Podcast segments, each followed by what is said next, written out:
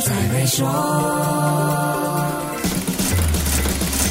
你好，我是黄俊斌。在当前全球高通货膨胀的环境下，百物通通都上涨，唯有薪水迟迟还没涨。不管是孤家寡人还是一个家庭，你跟我的经济负担是越来越大了。很多人都想通过投资来增加收入，但市场又太难捉摸。那在当前的动荡局面里，哪一些事情会直接影响我们的财富和投资呢？我特别请教了 Maybank 高级执行副总裁，也是贵宾私人财务管理的总管 Miss Eunice Chan。他说，投资者现在要时刻留意中央银行。的货币政策，还有国家的财政政策。简单来说，货币政策是走中央银行为了影响经济活动所采取的措施。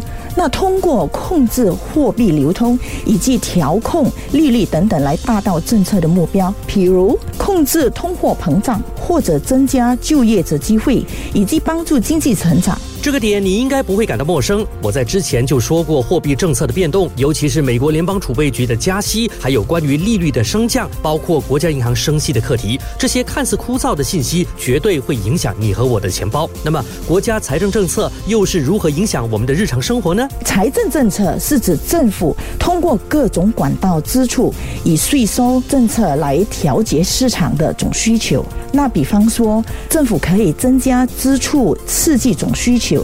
这样就可以增加国民的收入。相反的，政府也可以减少支出，缓慢市场的经济活动，这样就可以减轻经济过热的风险。美联储连环强力加息，引起全球中央银行跟着调高利率，我们接下来的投资又会受到什么样的影响呢？下一集跟你说一说，守住 Melody，黄俊斌才会说。黄俊斌才会说